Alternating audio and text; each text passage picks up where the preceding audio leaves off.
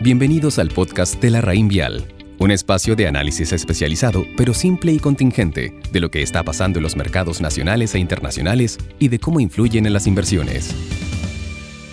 Estimados, les habla Alejandro Impo, economista de la Rein Vial Asset Management. El año 2020 fue un año complejo, partiendo por vivir la peor pandemia y crisis sanitaria en más de un siglo, que a su vez provocó la peor crisis económica desde la Gran Depresión y que puso un jaque al sistema económico globalizado. En esta oportunidad me gustaría comentar las lecciones que nos deja para la economía global este año y las preguntas que se vienen para el próximo. Aquello podríamos separarlo en tres grandes categorías, la situación fiscal y monetaria, los drivers y oportunidades para el crecimiento y los riesgos hacia el futuro. Para empezar, como consecuencia directa de los daños de la crisis sanitaria y económica, los gobiernos y bancos centrales impulsaron estímulos fiscales y monetarios muy potentes con el fin de contener los daños. De este modo, una de las primeras marcas que dejará el año serán los enormes déficits fiscales y el nivel de deuda como porcentaje del PIB, especialmente en economías emergentes, como es el caso de Chile que se espera que llegue al 40% o casos más extremos como Brasil, que se espera que alcance el 100% hacia 2024. De la mano con la anterior,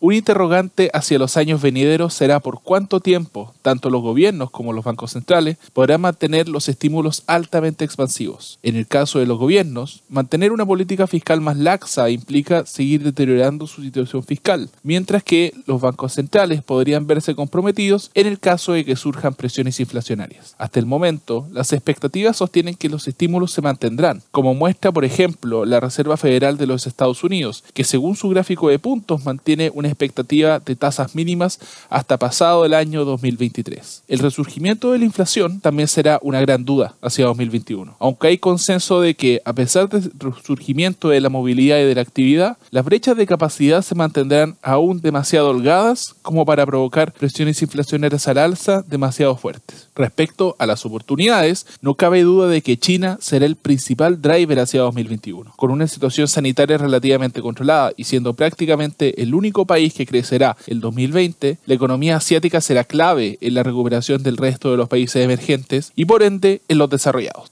También parte de aquella recuperación en la actividad que le hemos visto en un alza en el precio de los commodities y mejores expectativas de crecimiento, la han ido publicando diferentes analistas locales y extranjeros respecto de sus propias economías. Al mismo nivel de relevancia, el proceso de vacunación seguirá con atención las miradas del mundo, especialmente respecto a su alcance y los efectos que puede tener en el retiro de ciertas medidas de confinamiento, que ayudarán a movilizar la economía. El riesgo principal es que un proceso de inoculación avanzado se lleve principalmente en las economías más ricas, mientras que diversas economías más vulnerables no contarían con la vacuna incluso hacia finales de 2022, incluidos países de Latinoamérica. Finalmente, considerando los riesgos que se vienen en 2021, el abanico puede que sea uno de los más amplios que hayamos vivido en muchos años. Sin tomar en consideración las dudas sobre el proceso de vacunación y su efectividad, como ya discutimos previamente, también serán importantes las dudas sobre el rally que hemos experimentado en los mercados globales y hasta cuándo podría durar, considerando que efectivamente algunos fundamentos se han debilitado. A su vez, ciertas interrogantes sobre el manejo político y gobierno de Joe Biden como nuevo presidente de los Estados Unidos serán claves, principalmente por la posibilidad de entregar nuevos estímulos fiscales o, en el mediano plazo, considerar la posibilidad de extender reformas estructurales. A su vez, el resurgimiento que pueda haber respecto de las tensiones comerciales con China es un riesgo latente, tal como experimentamos el 2018 y parte del 2019. Quizás una de las cicatrices más grandes que nos dejará este 2020 será la aceleración en los procesos de pobreza y desigualdad, debido principalmente a la pérdida forzosa de puestos de trabajo en los sectores laborales que más emplean, tales como el comercio, la construcción, la hotelería y restaurantes,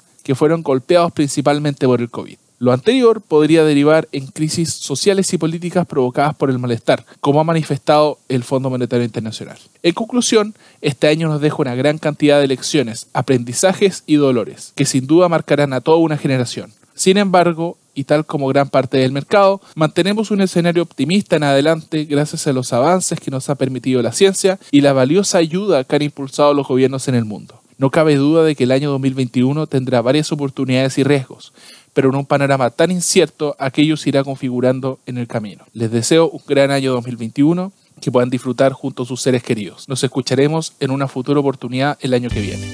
Los esperamos en nuestro próximo capítulo del podcast La Raín Vial. Conoce larraínvialdigital.com, una plataforma de inversiones, servicios y herramientas en donde la experiencia de la Raín Vial es 100% online. Infórmese de las características esenciales de la inversión en estos fondos mutuos, las que se encuentran contenidas en sus reglamentos internos. La rentabilidad o ganancia obtenida en el pasado por estos fondos no garantiza que ésta se repita en el futuro. Los valores de las cuotas de los fondos mutuos son variables. La rentabilidad es fluctuante, por lo que nada garantiza que las rentabilidades pasadas se mantengan en el futuro.